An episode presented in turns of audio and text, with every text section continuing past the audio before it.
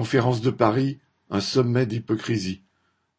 Le 9 novembre, Macron a reçu à l'Élysée un certain nombre de dirigeants politiques, de responsables d'agences de l'ONU ainsi que d'ONG pour une conférence humanitaire internationale pour la population civile de Gaza.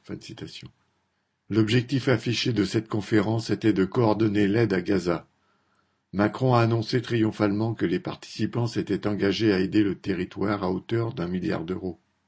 Ces promesses ne pèsent guère que le poids de la feuille sur laquelle elles sont écrites, face à l'État d'Israël qui refuse de laisser acheminer toute aide et affirme, toute honte but, qu'il n'y a pas de crise humanitaire en cours à Gaza. En l'absence de représentants israéliens et américains, Macron a tenu un discours de circonstance à son auditoire, et notamment au Premier ministre de l'autorité palestinienne. Il a déclaré que, citation, les civils doivent être protégés, ajoutant que ce n'est pas négociable. Au-delà de l'hypocrisie totale de celui dont le gouvernement a voulu empêcher toute solidarité avec les Gazaouis de s'exprimer, cette déclaration n'a évidemment aucun poids sur les décisions des dirigeants israéliens.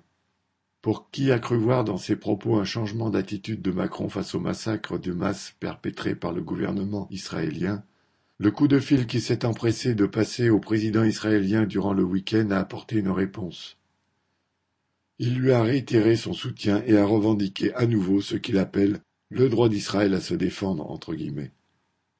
Ce droit à se défendre entre guillemets pour les dirigeants d'Israël signifie le droit d'écraser une population sous les bombes.